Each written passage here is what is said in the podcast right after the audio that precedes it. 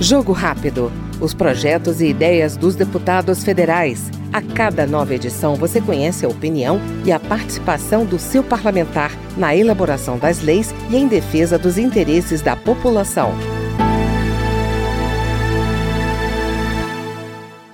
A Comissão de Constituição e Justiça analisa projeto que reconhece a representação estudantil como atividade complementar para efeitos de contabilização como crédito curricular exigido para a graduação no ensino superior.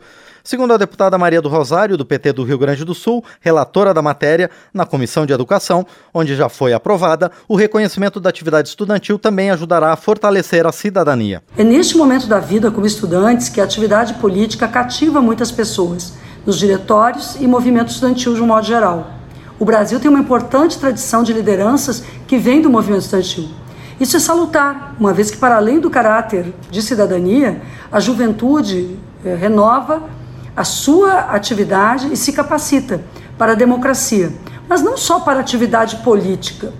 Todas as atividades profissionais do direito, da medicina, da engenharia, todas as atividades sociais contribuem para a formação de bons profissionais. Do PT do Rio Grande do Sul, nós ouvimos a deputada Maria do Rosário no Jogo Rápido. Jogo Rápido.